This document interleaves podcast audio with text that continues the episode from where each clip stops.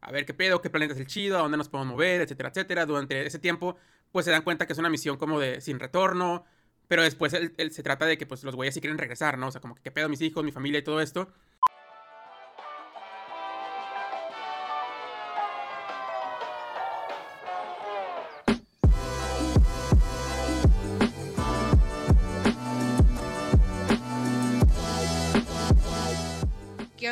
Nombre es Marva Saldúa y les doy la bienvenida a otro episodio de Cine de Bolsillo. Y yo me llamo Jonathan Valderas y como un domingo más les traemos una nueva película para analizar. Les recordamos que este podcast está diseñado para hablar de cine de manera entretenida y fácil, sin tecnicismos, porque creemos que el cine debe ser para todos. Les hacemos una alerta de spoiler y les recomendamos que vean la película antes de escuchar este podcast. Cine de Bolsillo, el podcast que lleva el cine a tus oídos. ¿Qué onda? ¿Cómo están? Bienvenidos un domingo más a Cine de Bolsillo. Este, ¿cómo están? Mucho tiempo que ha pasado. Eh, aquí estamos nosotros, vamos a, a, tratar de retomar. No tenemos ni idea de qué estamos haciendo. O sea, estamos con chingos de fallos técnicos. Ya estamos como un poco oxidados con esta cuestión de grabar, pero enos aquí. Y eh, la película que hoy, hoy les traemos es Interestelar, Interestelar, Interstellar, no sé cómo se diga en inglés, la verdad fue seleccionada por Jonathan porque es una película que le, encanta y todo. A mí me gustó bastante. Entonces, a ver, Jonathan, cuéntanos, dime. Te cuento. ¿Por qué elegiste esta película? Bueno, yo creo que básicamente, yo creo que cualquier persona que le guste la ciencia, la divulgación científica, la física, esta película como que les gusta mucho o al menos la vieron o al menos se la recomendaron o al menos tienen como alguna opinión de esta película. Eh, comento por qué, porque pues esta película fue hecha de la mano de Kip Thorne, que fue un, que es un físico teórico, perdón, no se ha muerto, según yo. Y pues es un premio Nobel de Física, ¿no? O sea, no fue así como de que, ah, es una película hecha por un güey que se le ocurrió así como que cómo funciona el universo, ¿no? Sino que es una película hasta cierto punto seria en, en las cosas que está mostrando, ¿no? O sea, son cosas que, que realmente hay posibilidades de que pasen, son cosas teóricas, obviamente, o sea, tampoco es como que alguien lo haya hecho. Sin embargo, o sea, se basó en teorías y en, y en todo esto que ya existe, ¿no? O sea, en, en, ciencia real, ¿no? En física real. Y por eso que te digo que es como muy importante, ¿no? A mí sinceramente, como ya lo he notado en otros podcasts, como la teoría del todo, etcétera, pues a mí me gusta mucho la física, ¿no? Eh, o la ciencia en general. Entonces, para mí es como una película que me, que me llama mucho la atención por eso y que ya me han recomendado mucho por eso y que muchas personas que yo sigo, que son divulgadores científicos, y que son etcétera, pues siempre usan esta película como para, ah, mira, o sea, el tiempo, la relatividad, eh, la gravedad y todo esto, pues ve esta película y vas a entender un poco mejor cómo funcionan las cosas, ¿no? Entonces, simplemente es por eso, ¿no? Más que nada como la parte de, pues, científica o la parte de física de que es una película más o menos seria. Digo más o menos seria porque hay unas partes que sí se, se pasan de lanza, sin embargo, o sea, como que la mayoría de la estructura es como que está basada en, en, en teorías reales, ¿no? Ah, ok, ok. Bueno, yo, por estoy en el otro lado, estoy como más en el lado de persona que la vio porque, bueno, para empezar la vi porque me lo pediste tú. La Gracias. Eh, pero digo, muy buena, o sea, a mí me gustó muchísimo. Yo mm, soy un poco más ignorante en todas estas cuestiones de, física. Me gusta mucho cuando las personas saben explicarla, me gusta mucho cuando se ve que es algo que les apasiona. Es como, por ejemplo, hay gente que no entiende mucho de, de arte, o sea, entonces creo que, es como todo, ¿no? Siempre hay algo en, lo que vamos a saber. Yo en este caso, no, no estoy en ceros, tengo mis conocimientos de educación básica, que es la preparatoria y cosas así, pero, o sea, sí había partes en la película que yo decía de que, güey, qué chingados estoy viendo, qué chingados está pasando, ¿sabes? Entonces, pues nada, o sea, vamos a ver si podemos hacer como, como una especie de que tú eduques un poquito a las personas y a mí sobre estos temas y yo por el otro lado estar haciendo observaciones que tienen que ver más con cómo me siento descubriendo estas cosas y nada, o sea, mis opiniones de cajón como siempre, ¿no? Eh, la, la, persona que va a hacer el, el, resumen en esta ocasión va a ser Jonathan porque yo, y se lo dije desde que vi la película, güey, no tengo ni puta idea de cómo resumir esto, o sea, fueron demasiadas cosas, fueron como tres horas de película, creo que dura, y yo estaba usando todas mis neuronas para continuar viéndola, entonces soy incapaz de, hacer el resumen, lo siento, te toca a ti esta vez. Sí, ándale, exacto, ya aferrándome, a mis últimas, la verdad. Sí, la verdad dura tres horas y la verdad sí está pesadita la película. Por si no la han visto, o sea, agárrense, ¿no? Yo la verdad la vi en, en, en varias partes porque sinceramente si era como que sentarme tres horas y ver esta película súper densa, pues la verdad no, no, no lo hice, ¿no?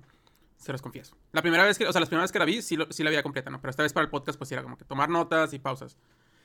Como dice Mariana, o sea, si es una película muy extensa, yo creo que la película pudo haber sido más reducida y hubiera tenido el mismo impacto, perdón, pero pues ya está, ¿no? En resumen cuentas, en resumidas cuentas, ¿no? ¿Cómo se dice, güey? En resumen cuentas, cuestas resumen. Corta. Resumen cuentas en película trata de no, güey, bueno, o sea, X, la película trata de unos güeyes que quieren, o sea, unos güeyes como en el futuro, que pues está acabando la comida y esto y el otro, entonces idean un plan para poder como, pues, rescatar a la humanidad, por así decirlo, ¿no? Entonces trata como de este viaje para rescatar a la humanidad, donde había un plan A y un plan B, ¿no? El plan A era, vamos a ver qué pedo que hay afuera para ver y movernos para allá, ¿no? O sea, hacernos un mudamiento. Sin embargo, el plan B... La mudación. La mudación. Sin embargo, el plan B era, vamos a repoblar alguno de los planetas que vamos a encontrar y la Tierra, pues vale verga y adiós a todos, ¿no? Entonces, sin embargo, pues eh, el que ideó todos estos planes ya tenía como que, como que ahí como intenciones de que el plan B era algo que iba a funcionar, ¿no? Sin embargo, no le dijo a nadie porque es como, pues te voy a mandar a una misión donde no hay retorno, ¿no? Y pues muchas personas no iban a aceptar, etcétera, ¿no? El punto es de que de eso trata la película, ¿no? Vamos a encontrar eh, una manera para poder sobrevivir, ¿no? La humanidad como, como tal, ¿no? Porque no puede ser el planeta Tierra porque el objetivo era repoblar otro planeta, ¿no? Sin embargo, para llegar a esto, pues, o sea, hay ciertas cosas como viajes interestelares, como un agujero de gusano, que es un agujero de gusano no es más que una conexión de dos puntos en el universo, ¿no? Donde tú puedes viajar. No sé si eso suena muy como... Suena sencillo, ¿no? a ver, mm, dos puntos en el universo, o sea, un... Eh, o sea, digamos que un agujero de gusano te va a mandar de punto A a punto B reduciendo el tiempo entre estos dos. O sea, no reduciendo el tiempo entre estos dos, sino que te va a mandar de punto A a punto B así, güey. O sea, es como un pinche atajo, güey, por así decirlo. O sea, como en esos videojuegos en los que tú de repente agarrabas un atajo y, y llegabas súper rápido a otro punto. Ya, claro, sí, como, como un portal.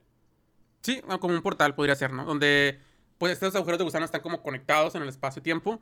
Sin embargo, es como de que yo cruzo y ya no tengo que pasar y, o sea, de cuenta que en lugar de aventarme Gonzalitos, pues me, me metí por un lado que no existe y ya salí por el otro lado, ¿no? Respawneas en otro lado, ok, entendido. Respawneas, sí. Entonces, básicamente es esto, ¿no? O sea, como un atajo en el, en el espacio-tiempo que les permitió, pues, llegar a lugares súper alejados, ¿no? Sin el tiempo que, que, conlleva, ¿no?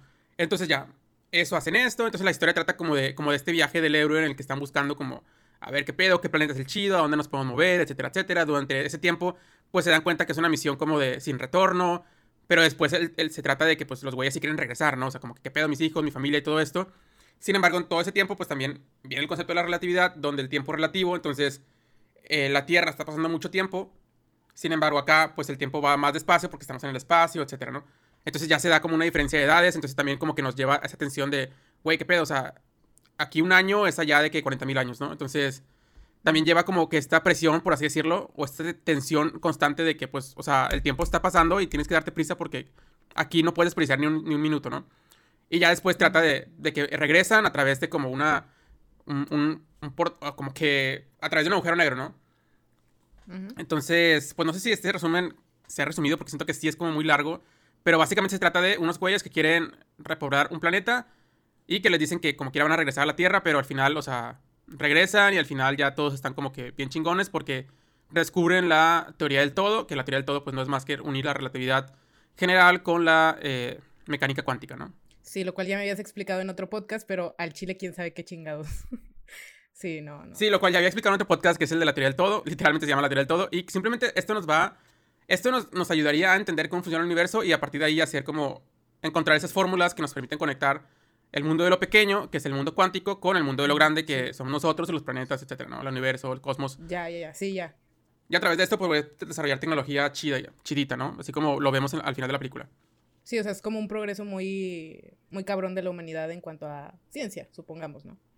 Sí, porque lograríamos entender, por así decirlo, entrecomillado, cómo funciona el universo, ¿no? Ah, hermoso, hermoso. Sí, cada, cada, vez que volvemos a hablar de estos temas me siento igual de en blanco, pero luego lo recuerdo y es como que, ah, Dios mío, sí era muy apasionante. Entonces, puedo entender bastante bien como la pasión que siente la gente por este tipo de temas. Creo que aquí cabe recargar bastante eh, la parte emocional que se da en la película, que, o sea, reiterando, ¿no? La, el protagonista es una persona que dejó atrás a su familia, en especial a su hija, porque es como que la que Mm, genera este vínculo, ¿no? De que, que, crea tanta tensión. El, es que no es como que se vaya y ya chingo a su madre, o sea, y que pase lo que tenga que pasar. Toda la película se trata de esta relación entre ellos dos y de la constante ansiedad o angustia de si se van a volver a ver o no. Y de cómo él está viviendo mm, muchísimo más lento, por así decirlo, o sea, con lo que decíamos de la relatividad del tiempo, mientras que ella está avanzando en edad de una manera, pues, mm, diferente, ¿no? Porque no es como que esté avanzando en edad mal porque algo tiene, o sea, sino que es la realidad del tiempo. en fin, no soy buena explicando estas cosas, pero el punto es que, el punto es que ellos quieren volver a verse en algún punto y siento que es importante eso, ¿no? Mencionar que toda la película también se sienta en esta parte emocional donde ellos quieren volverse a ver y donde hay cosas de por medio para que las decisiones del protagonista nos afecten más como espectadores, ¿no? Entonces creo que sí es una película muy fuerte en este, en este aspecto. Siento que no solamente es muy buena en la cuestión teórica, sino que es muy buena en el guion mismo de estos puntos de tensión que generan y cómo tú como espectador quieres, o al menos a mí me pasó, quieres que vuelva a ver a su hija, sí o sí. O sea, dices, no, chingo a mi madre si no se ven y, y se muere o algo pasa, ¿no? Sí, así es. Yo creo que es muy importante lo que dice Mariana porque esto es como parte fundamental de la película, ¿no? El entender de que sí, son conceptos de la física, de la relatividad, sin embargo, la parte emocional yo siento que sí está muy marcada porque es como una carrera contra el tiempo, ¿no? El tiempo es esta variable con la que puede jugar el artista, o sea, digo, en este caso hablando como de, desde el punto artístico en el cine, porque es fácil de identificar para todo el mundo, ¿no? O sea, el tiempo es algo que a todos nos, nos marca y a todos nos hace ver, pues, afectados. O sea, no hay manera de que no te relaciones con el paso del tiempo. Este jugar con, con el tiempo y con el contratiempo es algo que por lo general da muy, buen, da muy buenos resultados y que lo hemos aplicado una vez más aquí. De hecho, este, noté como un simbolismo que Jonathan también me, lo comentó y que sé que también lo notó, que fue este constante giro de cámaras y, giro de tomas con respecto a los círculos, ¿no? Con respecto a las ruedas. O sea, yo lo vi bastante, bastante en la teoría del todo y lo vi también acá, que juegan mucho con este elemento circular de que ruedas y cosas en forma de círculos y de espirales y todo esto, porque es algo que de alguna manera revive mucho la sensación que tenemos del tiempo, de lo circular, ¿no? De cómo avanza y de cómo gira. Entonces creo que es algo que también en las, en las películas de ciencia y en las películas de física se ve muy presente, el paso del tiempo. Y en el arte lo vemos representado mucho por, obviamente, que los relojes y obviamente que los círculos y las espirales. Sí, y de hecho, o sea, por ejemplo, aquí, un lo que dices, ¿no? Lo del tiempo y cómo se ve el tiempo aquí como afectado y cómo se ve todo esto, ¿no? Y de hecho, inclusive, por ejemplo, para los curiosos, eh, el agujero negro que se, que se, representa, el gargantúa, ¿no?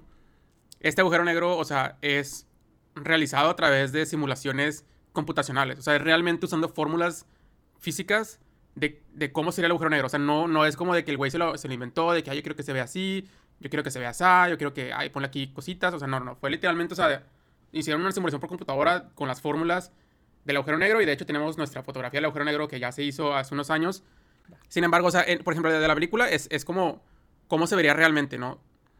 Y luego ya se le tomó una fotografía y la fotografía está en internet y todo esto, ¿no? Ya. Del primer agujero negro, que se le tomó una fotografía, bla, bla, bla, ¿no? Pero a lo que me refiero es que es, algo que realmente se trabajó para hacer como lo más real posible, ¿no? Obviamente se le, se le, pusieron más efectos, pero, o sea, el, el, agujero negro como tal que nosotros vemos, o sea, sí es como se vería, ¿no? Ok. Entonces, como tú dijiste, o sea, yo creo que no podemos hablar de la relatividad sin tener dos relojes presentes. Yo creo que ese es un concepto muy importante y que si tú vas a hablar de, la relatividad, tienes que tener dos relojes muy presentes, ¿no? Porque esto es como que lo principal para poder como que explicar la relatividad. Eh, ¿Por qué? Porque el tiempo es relativo eh, a, través de las personas, ¿no? Por ejemplo, nuestro tiempo pasa más lento que una persona que, por ejemplo, está en la estación espacial internacional, por ejemplo, ¿no? Sin embargo, esa variación, pues, es muy poca, ¿no? Porque, pues, tampoco es como de que estemos tan lejos, ¿no? Sin embargo, las variaciones empiezan a ser muy grandes cuando la gravedad también es, es, muy grande, ¿no? Por ejemplo, o cuando la velocidad a la que nos movemos es muy grande, ¿no? Por ejemplo, si yo agarro un cohete y me muevo muy cerca de la velocidad de la luz alrededor de la Tierra, pues mi tiempo va a ir más despacio, ¿no? Porque entre yo más rápido me muevo en el, en el espacio, me muevo más lento en el tiempo, ¿no? Ok, ok. Es una fórmula, entonces. Pues sí, porque al final yo estoy como, es que no sé si sea como una fórmula general, pero si es como, por ejemplo, si yo me muevo más rápido en el espacio, me estoy moviendo más lento en el tiempo, ¿no? Ok. Si yo me muevo más lento en el tiempo, me estoy moviendo más rápido. Si yo me muevo más lento en el espacio, perdón, me estoy moviendo más rápido en el tiempo. Ok. Entonces, si yo agarro un cohete y me empiezo a mover muy rápido, muy cerca de la velocidad de la luz, por ejemplo, pues mi tiempo va a ir mucho más lento, ¿no? Entonces, yo puedo hacer esto como para viajar al futuro, por ejemplo, ¿no? Me agarro, así como le hicieron más o menos estos güeyes, ¿no? Viajaron al futuro, por así decirlo, cuando llegaron para acá, ¿no? en realidad no viajaron el futuro, no viajaron el espacio, pero el tiempo pasó diferente para ellos. No sé si me explico en esta parte. Sí, sí, sí. O sea, muy, muy importante también para entender la película. Pero sí, sí te explicas. Entonces, básicamente, ¿qué quiere decir esto? Que yo puedo viajar en el tiempo, yo puedo viajar al futuro, por así decirlo, al futuro, entre comillas, de alguna otra persona, porque al final el tiempo va a ser relativo para los dos, ¿no? Sin embargo, no es como que esté viajando en el futuro, sino que me estoy moviendo más lento en el tiempo. Ok. ¿Sí, sí me explico? Entonces, por ejemplo, pero yo no puedo viajar al pasado porque pues eso, eso, eso no podemos todavía, ¿no? Eso es algo que pues no podemos como, como hacer, ¿no? O sea, las, las teorías que están ahorita no nos tienen, nos tienen detenidos, ¿no? Ok. Pero, o sea, en el- al futuro sí puedo viajar al futuro, ¿no? Pero puede que en el futuro también, o sea, vaya, puede que eventualmente encontremos las condiciones propicias para viajar al pasado. Ah, al Chile no sé. O sea, al Chile no sé porque es como algo que, que, que también es una pregunta que está ahí en el aire. Porque al final tendrías que tener muchas. O sea, podrías tener muchas restricciones y, y muchas cosas podrían pasar, ¿no? O sea, por ejemplo, si yo viajo al pasado, a lo mejor a partir de ese momento que viaje al pasado, ya creo una nueva línea del tiempo en la que la línea del tiempo que cree, pues yo no existo en ese Sí, futuro, Sí, ¿no? sí, sí, exactamente. Eso es- Porque, por ejemplo, si yo viajo al pasado. Ajá, ¿sí? o sea, es lo que, lo que estaba pensando. O sea, mientras tú estás viajando, no estás existiendo en tu línea temporal. Oh, lo verga, está bien denso, no manches. Wow. Sí. Entonces, esa es una teoría que, que nos permitiría hacer lo que sea, ¿no? Por ejemplo, si yo viajo al pasado, ¿qué pasa si yo viajo al pasado y mato, mato a mi mamá, ¿no? O sea, de que ah, pues ya no me va a poder tener, entonces yo no voy a, pero yo no voy a existir. Pero ¿cómo maté a mi mamá si es como de que Se supone que no existes. yo no pude haber existido para hacer eso en el, el primer, en el primer tiempo, Ajá. ¿no? Entonces, por ejemplo, ahí es como, hay, hay cosas que, hay cosas que existen como para proteger nuestra realidad, por así decirlo, como ese tipo de cosas, ¿no? Por, por eso no podemos dejar al pasado, ¿no? Pero sí al futuro. Porque si viajamos al pasado, entonces podemos como modificar cosas y ya muchas cosas no tendrán sentido, ¿no? Se, empezar- se empezarán a crear las famosas paradojas donde yo no puedo hacer ciertas cosas, ¿no? Claro. Entonces, como para evitar todo esto, se supone que por eso no podemos viajar al pasado, ¿no? Porque es como empezarán a, hacer a- empezarán a pasar cosas que son imposibles de que pasaran. Como un mecanismo de defensa de la realidad misma. Sí, básicamente. Wow, wow. Oh, oh, oh, oh, esto es, wow. Sí, no sé por qué estamos hablando de viajes en el tiempo, pero está chido este concepto, la verdad. Sí, no, a mí me gusta. Digo, yo mientras pueda aprender de esas cosas, que luego aparte son como imposible que no sean interesantes, entonces, pues 10 de 10, ¿no? Sí, entonces, o sea, como le estaba diciendo lo, de- lo del reloj, por eso es muy importante el reloj. ¿Por qué? Porque nuestros relojes van diferentes dependiendo de dónde estamos, de a qué velocidad vamos, de cuánta gravedad tenemos y de todo esto que, que si nos estamos moviendo, si no nos estamos moviendo, a qué velocidad nos movemos, etcétera, ¿no? Entonces, por ejemplo, aquí vemos, por ejemplo, un ejemplo muy claro cuando se acercan a la gargantúa, ¿no? Me acerco a la gargantúa como es un cuerpo que ejerce demasiada gravedad, pues el tiempo va mucho más lento, ¿no? Porque al tiempo, o sea, a- o sea, al tiempo le, o sea, le toma más tiempo pasar, ¿no? Porque es como que va tan lento, la gravedad es tan fuerte que el tiempo va más lento, ¿no? O sea, hay más gravedad cerca de Gargantúa. Sí, porque, o sea, pues los agujeros negros son los cuerpos que tienen más gravedad. O sea, son los cuerpos que tienen grave, más gravedad, no, en, en el universo, ok, ¿no? ya entiendo. O sea, tienen tan, o sea, la gravedad es tanta que se hace un pozo, ¿no? Bueno, no es un pozo, pero se hace un agujero O negro, sea, ¿no? que dices que es la alteración del tiempo. O sea, es- ese hueco o ese... eh, esa bajo relieve, por así decirlo, es una alteración del tiempo también, ¿no? Sí, o sea, la, la gravedad, o sea, ¿qué es un agujero negro? El agujero negro es cuando una estrella llega a su fin, entonces, y que la gravedad es tanta que se hace un agujero, o sea, es como que, es que no sé cómo explicarlo, pero, o sea, la gravedad es tanta, o sea, por ejemplo, nuestro Sol, nuestro Sol, o sea, tiene una constante lucha entre la gravedad que quiere aplastar al Sol y las, las fusiones nucleares que lo que hacen es, o sea, crear energía para que el Sol no, no, está, no, no implote, por así decirlo, ¿no? Que es como explotar hacia adentro. Entonces hay dos, hay dos fuerzas que siempre están actuando en, lo- en los soles, ¿no? Que es una fuerza de gravedad que quiere comprimir al sol y, y- y hacerlo como un agujero negro o una nana blanca, lo que sea, dependiendo de qué tamaño sea, pero al final eh, lo, que queremos, lo que queremos ver aquí es de que hay una fuerza, cuando, cuando el sol tiene vida, por así decirlo, que hay una fuerza que, están, ah, que hay reacciones nucleares que están, están como que creando esta energía para que el sol no, no estalle, ¿no? O sea, no, no, no implote, o sea, por así decirlo. ¿no? Ok. Siempre hay dos fuerzas ah, empujando y jalando. Ok. ¿no? La gravedad ah, jalándose adentro y las reacciones nucleares jalándose afuera, por así decirlo. Wow. Entonces, por eso, por eso son. Por eso el Sol es estable, ¿no? Sin embargo, por el- en los agujeros negros lo que pasa es que el tamaño suficiente, tiene un tamaño suficiente, la energía se termina, o sea, el, el Sol ya no puede empujar. Entonces, lo que pasa es que se empieza, la gravedad empieza a ganar esa batalla en el Sol y lo que hace es que se crea un agujero negro porque la gravedad es tanta que empieza a comprimir todo y se comprime a tal grado de que crea una masa súper comprimida y que se hace como estos, estos agujeros negros, ¿no? Ok. que es por así decirlo, o sea, un- una, una ruptura en el espacio-tiempo. Sin embargo, son parte del espacio-tiempo, sin embargo, ahí ya no sabemos qué pasa, ¿no? O sea, como, como dice en- en la película, o sea, hay una singularidad dentro del agujero negro, pero esa singularidad está protegida por el horizonte de eventos, que el horizonte de eventos no es más que una capa, por así decirlo, que protege nuestra realidad, ¿no? Otra vez, otra vez como que esos mecanismos de protección de realidad y así, ¿no? Entonces, nosotros no podemos ir a través del horizonte de eventos porque seríamos tragados por el agujero negro y no, o sea, no habría manera, ¿no? Entonces, como no hay manera de ver adentro de un agujero negro, no hay manera de resolver ciertas ecuaciones, como lo dicen en la película. Sin embargo, o sea, si yo hipotéticamente puedo ir adentro del agujero negro y observar la singularidad y traer datos, a ver qué pedo que está pasando ahí, pues ya habría una manera como de, de saber qué pedo e integrar como esas fórmulas que yo ya tengo y poner los datos que me faltan, ¿no? Que fue lo que pasó en, en, la película, ¿no? Sin embargo, eso es un deseo que todos los físicos tenemos, o sea, bueno, yo no soy físico, que todos los físicos tienen, sin embargo, pues es, un, es una cosa que pues no, no puede pasar, ¿no? Porque si una vez que tú pasas al horizonte de eventos, ya no hay manera de que tú regreses, ¿no? Porque ni siquiera la luz escapa, que la luz tiene la velocidad más grande, perdón, la, la, la luz tiene la velocidad como eh, más Alta. rápida en el universo, entonces tú no puedes ir más rápido que la luz, entonces no hay nada que escape a un agujero negro, por así decirlo, ¿no? Una vez que ya, pasaste el horizonte de eventos. Wow, es que, o sea, esta, esta particularidad de los eventos que mencionas. O sea, bueno, es que ya nos estamos desviando un chorro de la película, pero pues que estoy muy como eh, atrapada por las cosas que estoy procesando.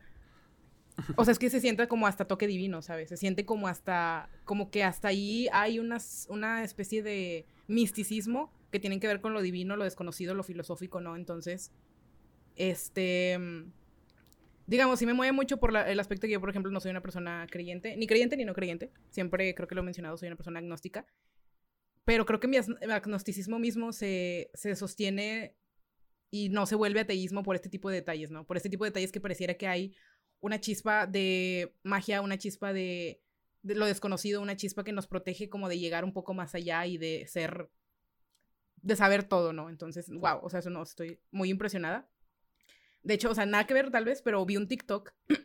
sí, me convertí en esa persona que... Hay un TikTok que de lo hecho, explica, hay un. TikTok que lo explica. O sea, me convertí en esa persona que se la pasa en TikTok y se la pasa eh, procesando TikToks. El punto es que había uno que era de una conversación, creo que era entre dos físicos, no sé quiénes eran, no me pregunten, no me acosen de esa manera, pero el punto es que eh, hablaba de la relación entre los agujeros negros y la muerte, usando Interestelar como, como un punto de explicación, por así decirlo, ¿no? Porque él decía que así como sucede en Interestelar, que nosotros vemos al astronauta entrar al agujero negro, más no salir y no sabemos qué sucede, y cómo desde fuera ves que se está desintegrando, que eso es lo que sucedería. Sin embargo, él sigue vivo, ¿no? Entonces ellos usaban este ejemplo para describir que la muerte quizá era algo muy parecido a eso, donde los que estamos aquí y presenciamos la muerte de otras personas, somos los únicos que somos los únicos que experimentamos esa muerte. Pero la, la persona que está viviendo esa muerte, por así decirlo, realmente no sabemos qué pasa con ella, ¿no? Entonces eso también se me hizo... O sea, yo me tuve que tener un momento porque fue como que... A la verga, güey. Qué, qué denso, güey. Sí, sí, o sea, fue como de, a ver, wow, espérate tantito, ¿no? Entonces todos estos temas, híjole, no, es que es así, definitivamente siento que es como una amalgama entre la ciencia, la filosofía, eh, todo esto, ¿no? Que para mí termina teniendo mucho sentido y que termina siendo muy apasionante. Entonces creo que, creo que ese es el, el resumen de estos puntos que hemos estado Sí. teniendo, que son súper interesantes. De hecho, quiero agregar algo.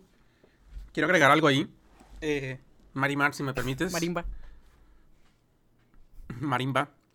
Eh, o sea, sobre todo esta parte que me dices es una parte muy interesante y que creo que a muchas personas les tiene que quedar claro de que muchos físicos teóricos o muchos físicos que están como que tratando de, de ver cómo funciona el universo, eh, ver qué pedo con la mecánica cuántica y todo esto, eh, muchas veces, o sea, de hecho, dicen, em- empiezan a decir de que, pues la ciencia, por así decirlo, la física, empieza a ser una, una cosa como más filosófica en ciertos, puntos, en ciertos puntos por ese tipo de cosas que, que pasa, ¿no?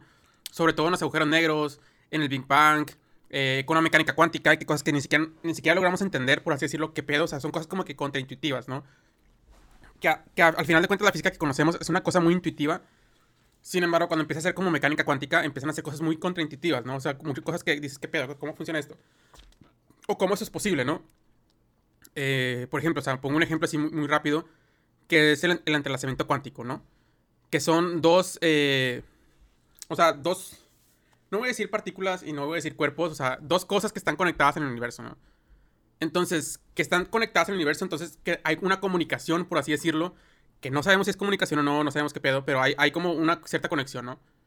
Entonces, por ejemplo, si yo cambio algo aquí, esto se va a cambiar acá, ¿no? Entonces, eh, estoy mostrando con mis manos, entonces nadie me está viendo. Pero al, al final de cuentas es como si yo, imagino- imaginemos que hay una partícula en el Sol y hay una partícula en la Tierra, ¿no? Sí, vamos a llamarlo Entonces, si cosa yo cambio uno y un cosa estado... dos. si- Ajá. Si yo cambio algo en cosa 1, va a cambiar en cosa 2 inmediatamente, ¿no? Entonces decimos, ¿qué pedo? O sea, ¿cómo se están comunicando estas dos cosas, cosa 1 y cosa 2, si se supone que están tan lejos, ¿no? Se supone que la luz tarda 8 minutos en llegar del Sol a la Tierra. ¿Por qué estas mamadas pueden, pueden comunicarse más rápido que la luz? Se supone que no hay nada que viaje más rápido que la luz, ¿no? Entonces viene siendo algo contraintuitivo, ¿no? Y Einstein decía, güey, ¿qué pedo, güey? Esto no existe, güey. O sea, eso no, eso no es de Dios, güey. O sea, no se, se güey, eso es del diablo, güey. O sea, es como que esto no se puede, güey. Porque yo estoy diciendo, güey, yo el pinche papá de la física, güey, estoy diciendo de que no hay nada que vaya más rápido que la luz y tú me estás diciendo de que hay unas pinches partículas ahí todas puteras. Perdón, no puteras. Chileras, no. Piteras. Piteras, perdón, sí, piteras. Que se pueden comunicar más puto rápido que la velocidad de la luz, güey. Vete a la verga, güey. O sea, esto no. Súper no, no, no. Sí, güey. Pero al final de cuentas, Einstein como que puso las bases para la mecánica cuántica, entonces como que fue se convirtió en aquello que juró destruir, pero al final, o sea, vemos este tipo de cosas que no son nada intuitivas, ¿no? Entonces, muchos físicos empezaron a decir como que, pues, la, la filosofía se empieza a parecer, que la física se empieza a parecer ya de repente como la filosofía, ¿no? Porque es como conceptos como esos y que al final tampoco es como que vayamos a... Y tampoco yo estoy hablando acerca de, ay, de la ley de la atracción y que si tú cambias, va a cambiar la persona enfrente, o sea, no estoy hablando de ese tipo de cosas, no, no tampoco demerito a las personas que hablan de ese tipo de cosas o digo que eso es falso o lo que sea. Sin embargo, no es que esté hablando de eso en este momento, no, a eso no me refiero, no es como de que, ah, si tú vas a cambiar, va a cambiar la persona de enfrente y tú tienes una conexión con alguien y que si tú cambias, la otra persona va a cambiar. Porque muchas personas empiezan a agarrar esos conceptos de la física, sobre todo de la mecánica cuántica, porque son cosas muy raras, y empiezan a hacer ese tipo de cosas, ¿no? De que, ah, es que, eh, por ejemplo, en el Big Bang, ¿no? Que éramos uno con el universo, ¿no? Entonces, prácticamente, pues nosotros somos polvo de estrellas, ¿no? Literalmente. Entonces muchas personas creen que por esa conexión pues seguimos como conectados, ¿no? Que tampoco digo que sea falso, pero es como... Muchas veces eso no tiene que ver tanto con lo que, con lo que nos pasa en el mundo físico, ¿no? O sea, no porque yo esté hecho de una estrella, tú también, significa que ya tenemos una pinche conexión así súper intensa, ¿no? A eso me refiero, ¿no? O sea, es que son conceptos que de repente cuando, cuando los queremos como aterrizar a cosas como humanas o así, de repente como podemos malinterpretar ciertas cosas, ¿no?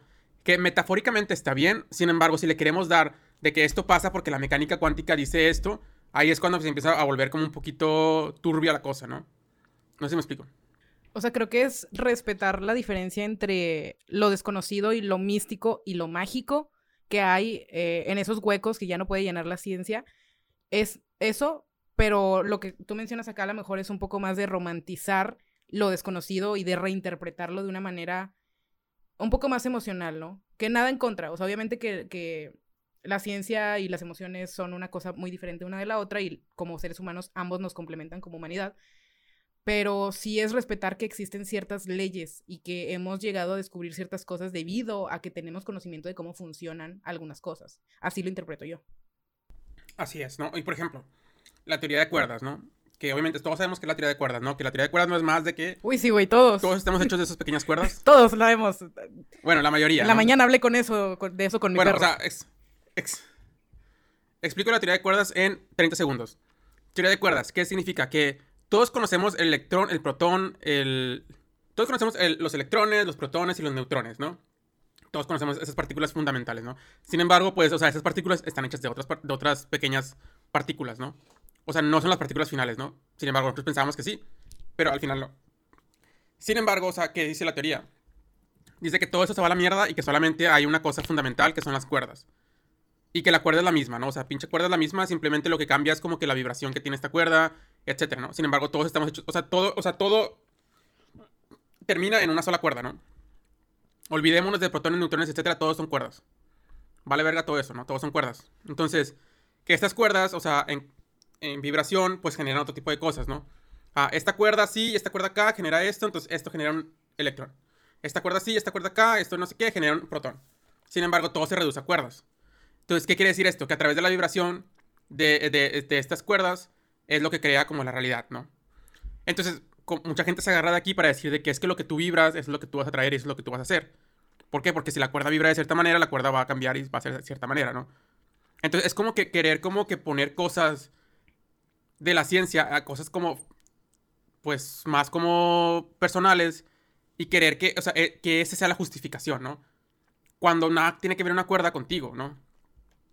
No sé si me explico. O sea, es que esos conceptos que son más bien como para explicar la realidad precisamente de manera física no tienen, o sea, no, no se ven, mm, no se ven alterados por nosotros, ¿no? O sea, eso es lo que, lo que me estás dando a entender, o bueno, lo que estoy interpretando más bien con lo que das a entender, que, que haya un concepto de cómo funciona cierta parte de la realidad no quiere decir que nosotros podamos llegar a alterar esa realidad a través de lo que sabemos. Eso es lo que, lo que me, me da a mí, ¿no?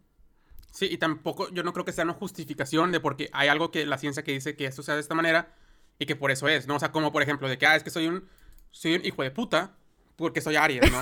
o sea, es como de que, güey, qué pedo, güey. O sea, que tiene que ver un pinche planeta, güey, con que estés un hijo de puta, ¿no? O sea, es como de que, güey, cálmate, güey, o sea, cálmate, ¿no? A eso me refiero, como que cuando empezamos a sacar justificaciones, o es que me va mal porque no vibre alto, güey.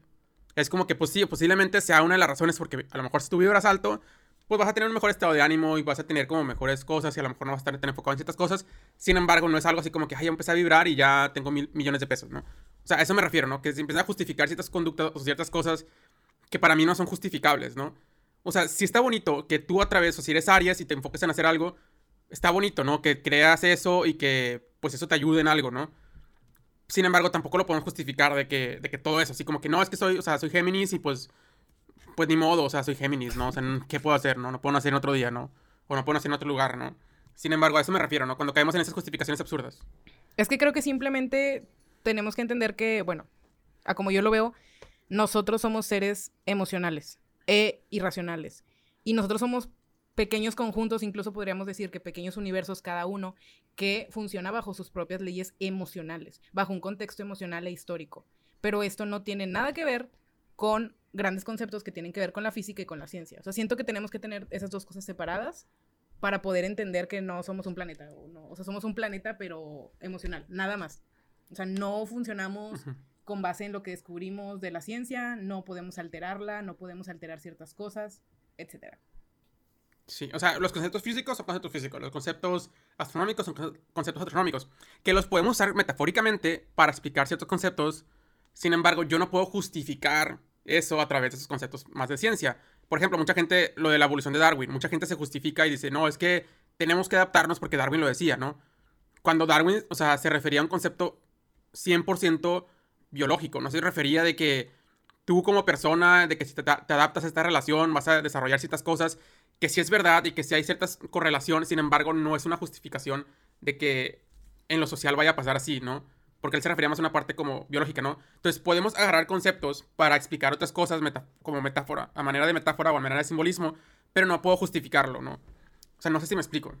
Sí, o sea, creo que simplemente vuelvo al punto de que eh, también la manera en la que interpretamos las cosas científicamente tiene que tener su límite. Y ahí es donde siento yo que entra la parte emocional, la parte filosófica y la parte de que el ser humano no es no es algo lineal, no es algo cuadrado donde se puede explicar cada uno de los detalles con una correlación directa con otra ciencia. O sea, siento que eso es algo que veo que hacen muchas personas, sobre todo personas que tienden mucho esta como tendencia a que les guste la ciencia y que todo lo quieren explicar con, con estudios y la madre, pero siento que debe haber un un choque, ¿no? Debe haber como una, una separación entre ambos conceptos.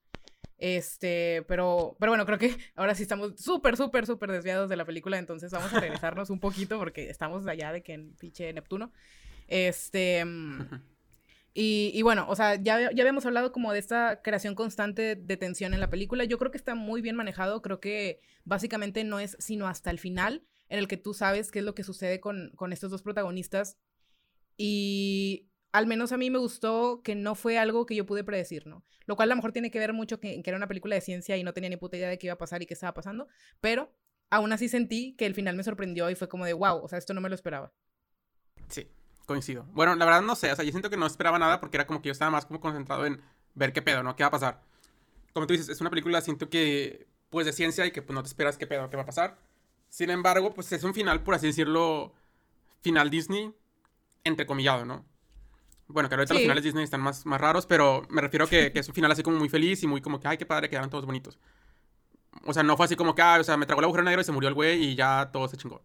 No, sino que fue como que, ah, o sea, hubo como cosas que pasaron y que pudo regresar a la Tierra y pudo irse con, con Brand y pusieron, pudieron hacer muchos bebés y así, ¿no? Pero a lo que voy yo es que, pues, es una cosa como un poquito predecible, entre comillas, ¿no? como final feliz.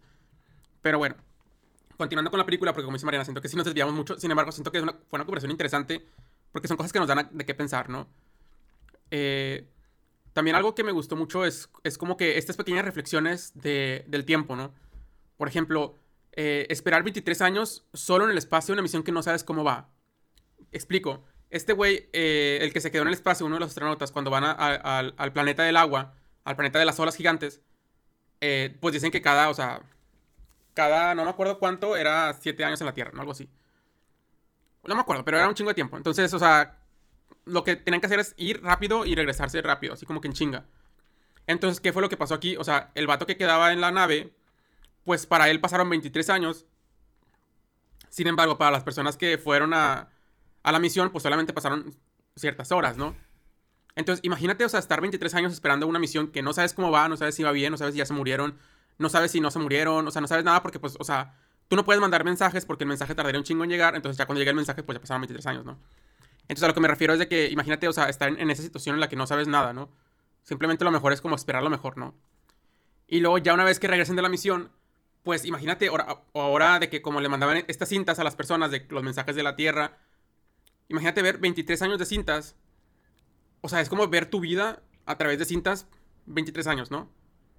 O sea, no 23 años. Ver 23 años de tu vida a través de cintas, ¿no? En las que tú no, fuiste parte de tu vida, ¿no? Es como imagínate que te sacan ahorita de, de donde estás tú, te mandan una cápsula y tú empiezas a ver qué pasó en 23 años durante ese tiempo que tú no estuviste, ¿no?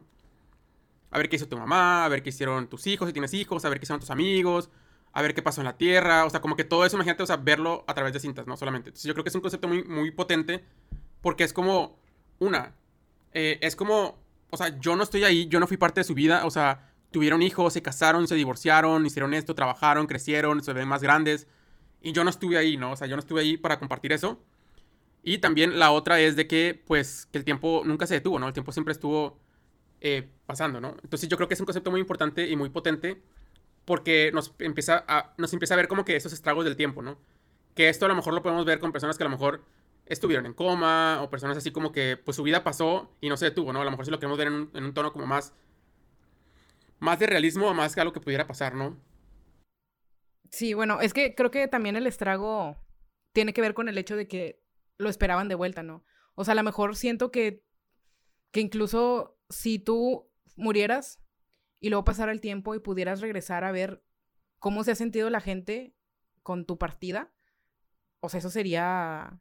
O sea, siento que es más o menos lo que yo sentía al ver las escenas de esta, de la niña Morph, Morph se llama, que fue nombre, por cierto. o sea, cuando yo vi esta escena fue de, güey, te mamaste, o sea, no manches. De verdad. O sea, por, porque como que puedes llegar a experimentar cómo es la negación de las personas, el enojo, como todo este proceso de duelo de lo que es perder a alguien wow, o sea, es que también eh, por ese, por ese lado la, la película siento que está muy destructiva. O sea, en cuestión de, de, lo que tú dices, ¿no? El tiempo es algo que ya empiezan a manejar y a jugar con él y a jugar con cómo el tiempo también como personas nos afecta y, no pasa en vano y no se detiene. Vamos a cambiar de tema porque me estoy angustiando. Pero bueno, o sea, vemos estos 23 años y a través de, las cintas. Y pues yo siento que es, algo muy interesante porque es como ver las emociones y ver como que qué pasaría en ti, ¿no? O sea, porque es como pues ya la misión salió de la verga, la del planeta del agua, y aparte pues no encontramos nada y ni siquiera fue fructífera. Y perdí un chingo de tiempo. Perdí ver a mi hija crecer, perdí ver a mi hijo casarse, perdí ver a mi hijo tener sus primeros hijos, ¿no? O sea, ver a mis nietos y todo eso. Y siento que eso también fue como un, precio a pagar y todo esto, ¿no? O sea, que el tiempo nunca se detuvo y que al, contrario, o sea, fue como de, de, golpe ya pasaron 23 años, ¿no? Eh, después de esto, un poco conectado con lo de... ¿Ibas a decir algo? Sí, o sea, bueno, es que o sea, yo ya cuando mencionas esta parte como del precio a pagar, cuando mencionas esta parte del precio a pagar, yo ya empiezo a pensar también en algo que a mí me, me gustó mucho de la película y, y me hizo reflexionar bastante sobre cómo tú como padre, y puede ser como persona, pero especialmente como padre, tienes una vida, ¿no? Pero a veces elegir entre tus hijos o las personas de tu vida, tu pareja y tu vida, pues es muy tricky, ¿no? O sea, digo, yo nunca he estado en esta situación donde tengo que literalmente elegir, de por ejemplo, ah, me ofrecen un súper trabajo en otro país, pero yo estoy aquí, estoy en una relación y literalmente tendría que terminar mi relación para irme, ¿no? En un, en un ejemplo potencialmente menos duro que el que vive el protagonista. Pero pero no sé, o sea, siento como que también está padre que el protagonista se haya permitido esta oportunidad de irse a pesar de sus hijos, a pesar de que sabía que se iba a perder todo esto, a pesar del precio a pagar, porque de alguna manera él sentía un, una pertenencia, sentía un sentido, sentía un sentido, sentía como que había algo para él ahí, ¿no? Y a mí me gusta mucho pensar en esto porque siento que tengo ciertos sueños, ciertas cosas que yo quiero realizar, ciertas, eh, pues, aventuras que quiero vivir que van a requerir pagar un precio, que van a requerir perder relaciones, perder amistades tal vez, no sé, no sé cuál sería el precio a pagar, pero creo que va a haberlo, ¿no? Y, y me gusta mucho que lo aborden de esa manera y me gusta también mucho que pues la paternidad de él no se vea como, como un, una justificación para ya no hacer nada. Porque yo siento que eso es algo que pasa mucho y solamente lo puedo mencionar desde lo superficial porque yo no soy madre, pero yo he visto mucho que se abandonan ciertos sueños cuando tienes hijos, en especial hijos, ¿no? Y mm, puedo entenderlo tal vez en las primeras etapas de, de un bebé porque un bebé requiere cambios inimaginables y requiere un chingo de cosas. Sin embargo, siento que hay gente que sí renuncia por completo a sus sueños, a las cosas que les gustan, a sus hobbies, a trabajos que, quisieran tener, con tal de dar esa impresión o con tal de una autoexigencia de ser buen padre, ¿no? Y, y siento que en parte ser buen padre tiene que ver con enseñarle a tus hijos que tú tienes una vida, que eres un ser humano y ellos son otro ser humano. Entonces, me gusta mucho que en esta película se preste esa decisión de me voy a ir, aunque sé que te voy a lastimar, aunque sé que vas a sentir abandono, aunque sé que vamos a romper esta relación, ¿no? O sea, y con todo y eso, y él elige, ni siquiera lo veo egoísta, la verdad, lo veo como, como de, güey, qué decisión tan dura y de seguro hubo mucha, muchos procesos mentales para llegar a esta decisión, pero es válido, ¿no? Siento yo que es válido que empecemos a notar que las personas, pues, pueden renunciar a ciertas cosas a pesar de lo que van a provocar en los demás. Sí, sin embargo, también quisiera como agregar un punto así como, como cortito, porque siento que nos estamos alargando mucho, de que a, a pesar de todo esto que dice, que dice Mariana, nuestra compañera, eh, también hay que tener en cuenta que él lo hizo por ella también, ¿no? O sea, él, él, además de que quería la aventura y todo esto, también era como que lo estoy haciendo por la tierra, lo estoy haciendo por, por mis hijos, lo estoy haciendo por el futuro de mis hijos, ¿no? De hecho, hasta el doctor, el profesor le dijo, o sea, es que tu hija va a ser la, la última generación que va a poder vivir bien en la tierra, ¿no? Entonces ella, o sea, él también fue como, como impulsado o inspirado por, este, por esto, ¿no? Fue una decisión difícil, sin embargo, es como que también lo hago por mis hijos, no me justifico, pero también es como parte, ¿no?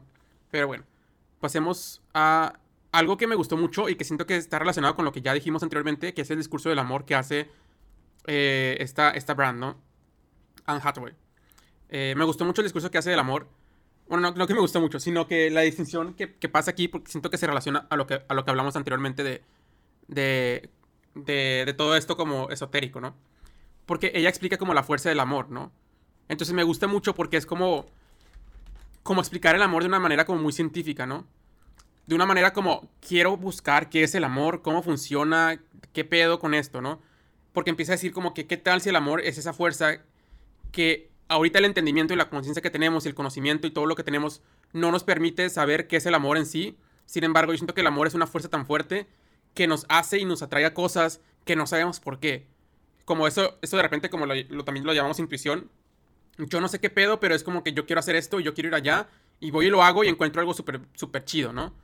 Entonces es como de que dices, oye, ¿qué pedo? ¿Cómo sabía yo esto, no? O sea, ¿qué, qué, qué hay, no? Entonces que ella empieza a explicar como que esta fuerza que nos llevaba a hacer cosas, o nos atraía a ciertas personas, o nos atraía a ciertos lugares, este amor, que para ella era como una fuerza, una fuerza más de la física, por ejemplo, que no entendemos todavía cómo funciona, pero para ella era como que es una fuerza más que nos lleva, nos comunica ciertas cosas que todavía nuestro entendimiento no nos permite saber qué es. Sin embargo, a lo mejor en un futuro vamos a lograr entender qué es el amor. Entonces, por ejemplo, ella lo explica de esta manera, ¿no? De hecho, creo que el planeta que ella quería ir era el planeta que sí servía, ¿no? Entonces, siento que es como demostrando que era el amor el que la, llevaba hacia allá y era como esta señalización de que no sé qué pedo, qué es esto que siento, pero hacia allá es. Y que siento que eso también, ese concepto también lo veo muy reflejado con esta, eh, entre Morph y Cooper, ¿no? Donde el amor es, es, eso que los mantiene conectados y era como esta atracción que iba más allá de la física, que iba más allá de la gravedad, que iba más allá de lo que sea, pero que era el amor que sentían ellos dos los que, pudo, lo que, lo que pudieron solucionar la película, ¿no? La trama principal de la película, ¿no? Y es como que otra vez nos lleva a pensar de que, oye, ¿qué pedo? ¿Y si, si, si, es cierto esto que dice la pinche Brandt?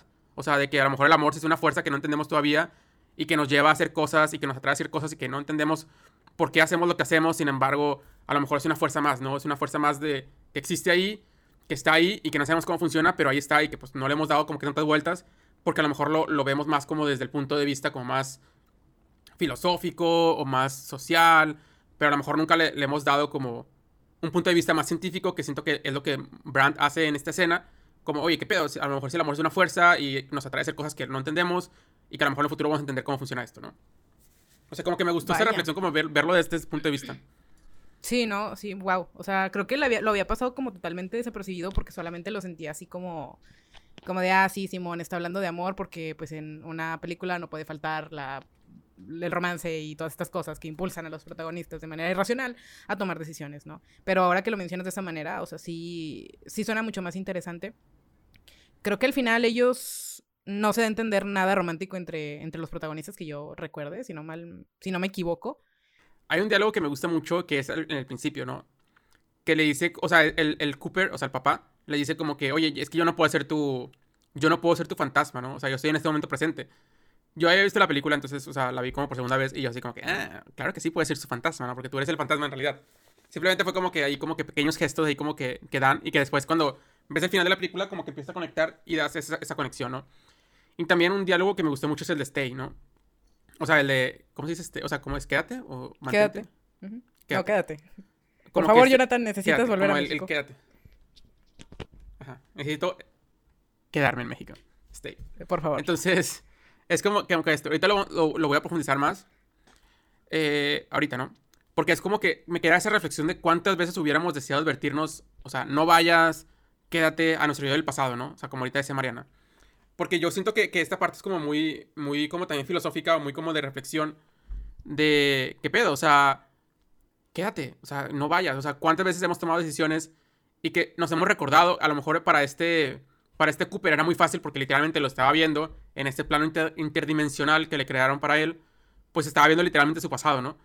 Sin embargo, ¿cuántas veces si miramos al pasado, a lo mejor en la mente, y decimos, chingado, o sea, no hubiera hecho esto, o sea, qué pedo, no hubiera hecho aquello, o sea, no vayas, no tomes esta decisión, no te mudes, no tomes ese trabajo, no tomes esta relación, etcétera, etcétera, ¿no? Sin embargo, yo siento que, que para poder haber llegado a esta reflexión, a lo mejor era necesario que hubiéramos tomado esas decisiones, ¿no? A lo mejor si este Cooper no hubiera tomado la decisión, a lo mejor hubiera sido un mal padre, o a lo mejor no se hubiera dado cuenta lo mucho que quiere a sus hijos, y que a lo mejor sí fue demasiado tarde, ¿no? Casi ochenta y tantos años tarde. No, no, ¿cuánto fue? No sé qué, muchos años tarde, pero al final es como que, pues sí fue un chingo de tiempo tarde, ¿no? A lo mejor aquí sí es algo como que súper de que extremo, porque pues ya llegó cuando su hija estaba muriéndose, o sea, llegó literalmente a su lecho de muerte. Sin embargo, pues muchas veces sí podemos como siento que esto es como una reflexión de que es importante que nos demos cuenta de cosas más rápido. Porque el tiempo, o sea, así como en el planeta del agua, o sea, el pinche tiempo va súper rápido, o sea, y entre más te distraigas, más rápido va el tiempo. O sea, es como, güey, o sea, si no pones atención, es como cuando estabas en la escuela y estabas apuntando algo en la clase de matemáticas, de repente volteabas a ver algo y volteabas al pizarrón y ya estaba lleno de fórmulas y chingaderas que tú dijiste, güey, ¿cómo apareció esto aquí, no? Y siento que el tiempo funciona de esa manera, ¿no? Entonces yo creo que si nos distraemos en cosas que no son tan importantes, el tiempo se va cada vez más rápido, ¿no? O sea, porque ¿qué es más rápido? O sea, podemos estar en TikTok una hora y se nos va como si fueran minutos, ¿no? Entonces yo creo que ahí es importante como, como empezar a ver dónde le pongo tiempo, dónde pongo atención, qué es lo que hago y también como reflexionar esto de, oye, si yo viera esto, o sea, en 50 años, o sea, me gustaría haber hecho esto, no me gustaría, me arrepentiría de esto, me arrepentiría de aquello. O sea, como que tener esas pequeñas reflexiones en donde yo me estoy preguntando o cuestionando qué decisiones estoy tomando en mi vida, ¿no? O a que le estoy dando mucha importancia que a lo mejor ni, ni siquiera le debería dar importancia, ¿no? Pero bueno, no sé si quieres agregar algo de, de, esta reflexión. O sea, como que siento que es más como una, una reflexión de qué le diría yo a mi, a mi yo del pasado, ¿no? O sea, qué decisiones me arrepentiría, qué hubiera hecho distinto. Yo siento que lo importante es aprender. En base a ese aprendizaje, empezar a tomar mejores decisiones, porque pues en realidad no podemos como influir, ¿no? Realmente. Ay, pues bueno, ah, primero quiero agregar que eh, esta, esta grabación me ha dejado sumamente angustiada y ya no quiero vivir. Gracias, Jonathan. Eso en primera. En segunda me recuerda mucho... De nada, cuando quieras. me recuerda mucho esos memes, por ejemplo, de que... Hay uno en especial que me da mucha risa, que es una chava vestida de una manera así muy particular, bueno, o sea, muy identificable, y está como en, en el borde de, de, la puerta de un restaurante, y luego ahí ya en el mostrador está una persona vestida igual, o no sé si es su hermana o yo qué chingado sé, pero se ven exactamente igual. Entonces le dice, bueno, el meme dice de que cuando quieres de que decirle a tu yo del pasado que no rompa la dieta, pero llegas demasiado tarde. Entonces, ese, me recordó un poco a eso y me dio mucha risa. pero por otro lado, como una persona que constantemente y que en muchas ocasiones ha sobrepensado mucho acerca de cómo pasaron ciertas cosas, acerca de si pudieron haber sido diferentes, si pudieron, si pudieron haber sido mejores. Y ha tenido mucho arrepentimiento de, sobre todo el tiempo que invertí o que, que gasté en ciertas cosas puedo decir que sí es importante que estemos muy alertas de... Y, siento que, uno mismo sabe, o sea, siento que tú, si tienes buena relación contigo mismo, sabes qué cosa ya tomó mucho tiempo, sabes cuándo es un, ok, ya me mamé, o sea, ya duré mucho con esta persona, ya duré mucho en ese trabajo, o sea, ya no es justificable. Pero yo, yo quiero agregar algo ahí, Mariana, o sea, disculpa que te interrumpa porque me llegó la reflexión y lo se me va a olvidar. ADHD, sabes. Pero es como esta parte de, de, a veces siento que sí ya sabemos, pero a veces lo que no sabemos y lo que yo he notado mucho en muchas personas inclusive conmigo mismo, inclusive con, con otras personas que conozco, etcétera, es que muchas veces, o sea, no nos damos cuenta, sí nos damos cuenta de eso en el momento, sin embargo, no nos damos cuenta de cómo eso va a impactar nuestra vida en el futuro y cómo esa decisión que estamos tomando va a impactar y cómo eso va a verse y cómo de repente como que nos olvidamos y nos olvidamos de pequeñas decisiones que hacemos, pero que eso va teniendo un impacto en nuestra vida y nos olvidamos de eso, ¿no? Y siento que nos pasa con lo bueno y con lo malo. Si yo voy un día al gimnasio, por ejemplo, yo no veo cómo eso va a impactar mi vida en, en 40 años.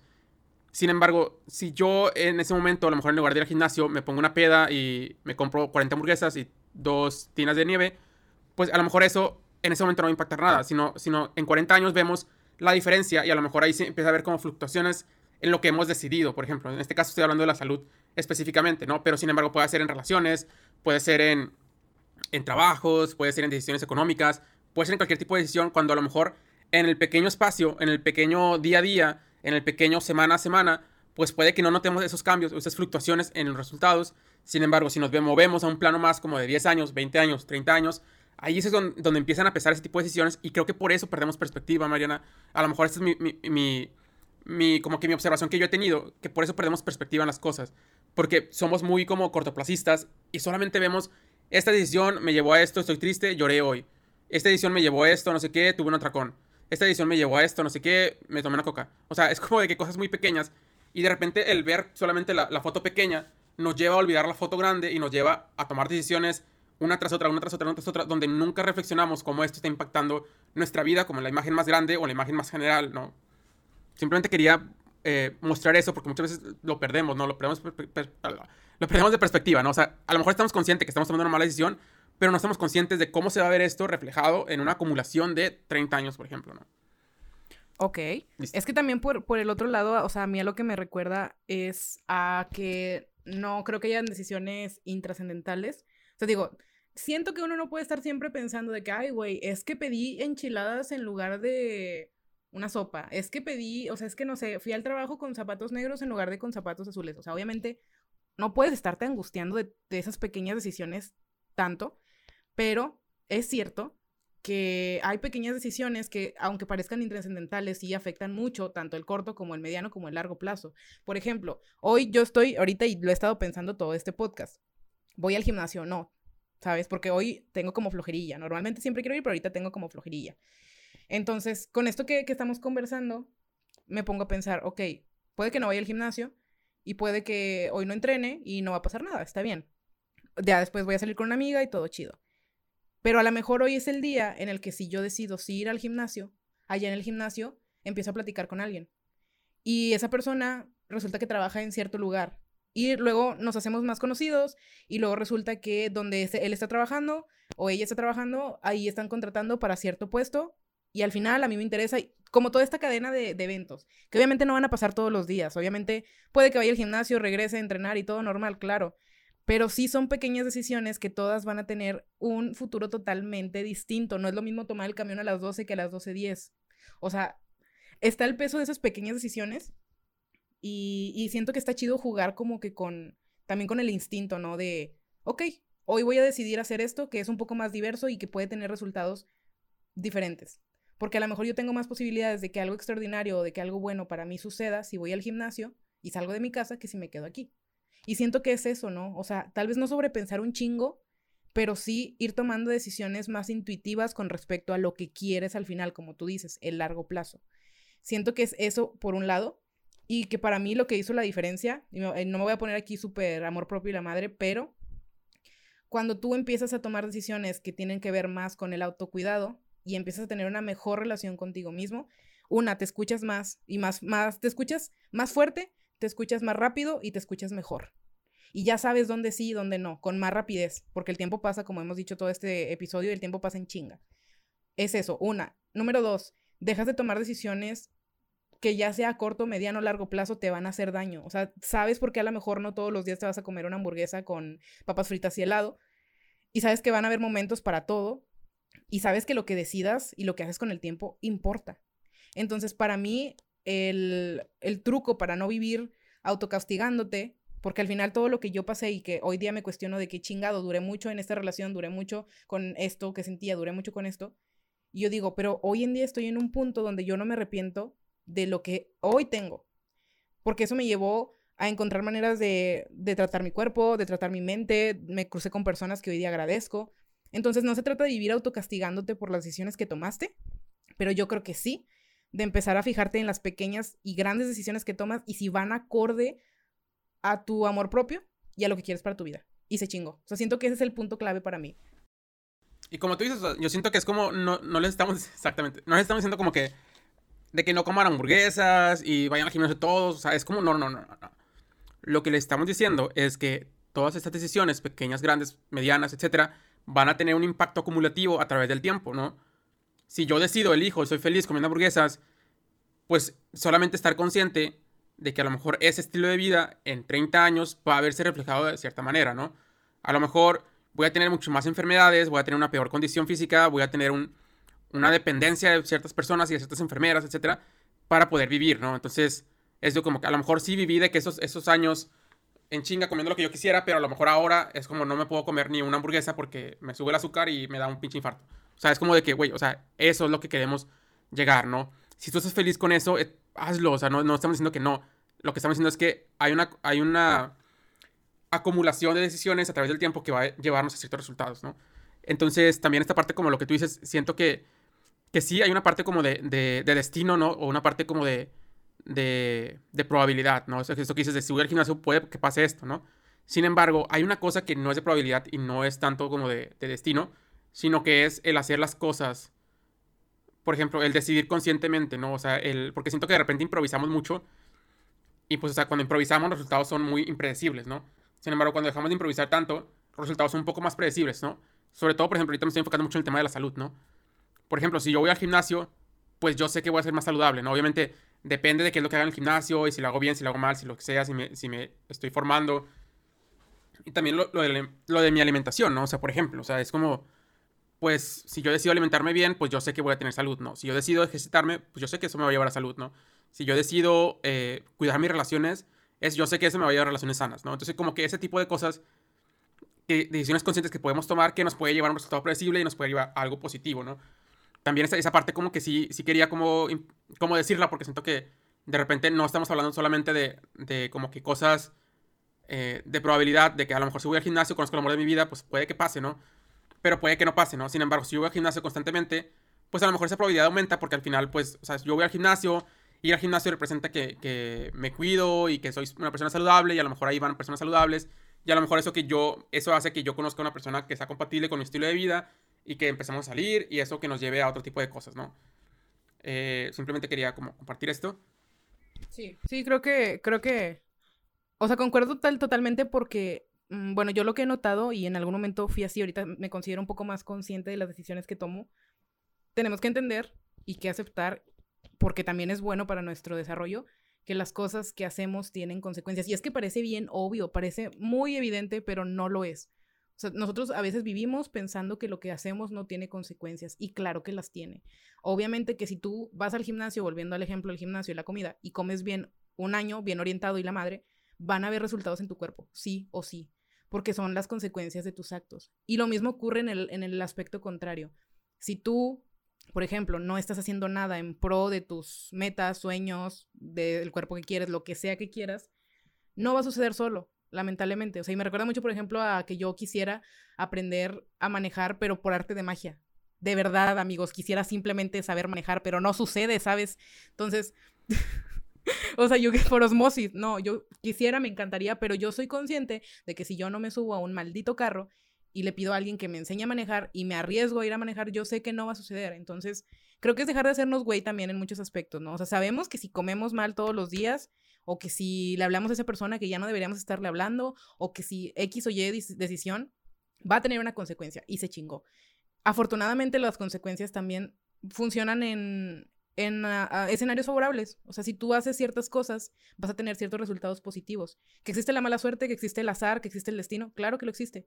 Pero yo por lo menos en este punto de mi vida que he hecho muchas cosas en pos de sentirme mejor, sé que hoy día yo me siento mejor. Tal vez no estoy en la cima, tal vez no estoy de que ah, te mamaste súper bien, pero estoy muchísimo mejor que antes y es porque tomé decisiones conscientes sobre lo que quería para mi cuerpo, para mi mente, para mi vida social, para mi vida amorosa, para mi vida económica. Y se chingó, ¿no? Entonces creo que es un poquito de tenerlo todo balanceado, de ir jugando, pero yo insisto, tiene que ver sí o sí con pensar, o sea, con estar alineado con algo que tú quieres y con algo que quieres obtener. Yo siento que de repente sí va, a llegar la persona, va, a llegar una persona que nos va a decir, oye, es que mi tía Lencha fumó y hizo un desmadrito toda su vida y vivió 100 años. Y la tía Concha hizo de que siempre iba al gimnasio, hacía de que CrossFit, eh, se alimentaba muy bien y se murió a los 50 años de cáncer. Es como que, güey, o sea, tampoco, tampoco es como que podemos empezar a adivinar cierto tipo de cosas. Sin embargo, es como aumentar las probabilidades de que nuestra vida sea más saludable, más sana, vivamos más, mejor tiempo y mejor, ¿no? Porque yo creo que si tenemos, si no tenemos salud, pues a lo mejor sí llegamos a los 90 años, pero pues de con qué condiciones, ¿no? En una silla de ruedas, sin poder movernos y todos enfermos, ¿no? Entonces yo creo que es muy importante también esto, ¿no? Porque tampoco podemos caer en la justificación de, ah, es que, pues hay personas que fuman y toman y que no sé qué y no les pasa nada y viven sanas y todo esto, ¿no? Pues, pues sí, pero pues tampoco es como una justificación, ¿no? Porque yo ya les escuché diciendo eso, ¿no? O sea, yo también me he visto tentada como a tomar ciertas decisiones, a lo mejor un poquito menos eh, disciplinadas y un, poquito menos estrictas, porque veo que otras personas lo hacen y no les va tan mal dentro de lo que yo puedo percibir. Pero luego al final yo digo, ok, pero esa persona es esa persona, yo no soy esa persona. Yo no sé qué me va a pasar si me fumo una cajetilla diaria durante 20 años y no lo quiero descubrir. Entonces, pues no hay que dejarlo como tan a la deriva, ¿no? O sea, sí hay que fluir. Bueno, me lo dicen mucho porque pues soy una persona un poco rígida. Pero sí hay que fluir y sí hay que dejarse llevar y hay que no estar tan angustiados todo el tiempo. Pero también hay que ser conscientes, decidir conscientemente y decidir siempre lo que creas que va a ser lo mejor, honestamente, intuitivamente. No lo mejor de que déjame le hablo a mi ex porque yo digo que va a ser lo mejor. Estoy mucho con el, ejemplo del ex porque es algo que veo muy repetitivamente. Yo he pasado por eso, creo que todos hemos pasado por eso. El querer elegir la felicidad instantánea y como que autoengañarnos de que, ah, sí, es que si le hablo a esa persona, eh, voy a estar bien y empezamos a romantizar, pero no, realmente si conectamos bien, bien con nuestra intuición, sabemos que es lo mejor y muchas veces tomar esa decisión no es lo mejor. Entonces, nada, los queremos ver bien, los queremos ver vibrando alto, nenis. Y hasta aquí el episodio de hoy porque duró chingos, como siempre. Entonces, creo que los vamos a dejar aquí. Este, les agradecemos mucho que hayan llegado hasta el final del podcast. Vibren, no compren tacos de influencers compren tacos a, su taquero de confianza. Vamos a tratar de verlos en un futuro próximo, no tan lejano, porque tomamos decisiones conscientes y buenas para nosotros, como es grabar más seguido, ¿ok? Nos vemos, chao. Sí, nos vemos, gracias, cuídense, bye. Bueno, les agradecemos que hayan llegado hasta el final del episodio con nosotros y les hacemos una invitación para que vayan a nuestras redes sociales y nos dejen algún mensajito para debatir sobre este episodio. También les pedimos que nos sigan para que nos hagan recomendaciones de películas y por si hacemos alguna dinámica para que estén ahí al pendiente. Sí, recordarles que en redes sociales estamos como Cine de Bolsillo Podcast, tanto en Instagram como Facebook, para que nos encuentren. Y también en todas las plataformas de podcast, tanto en el canal de YouTube, en nuestra versión de video, estamos como Cine de Bolsillo. Y también recordarles que nos ayudaría bastante que nos dejen su review de 5 estrellas en iTunes para llegar a más gente y que más gente pueda descubrir este podcast.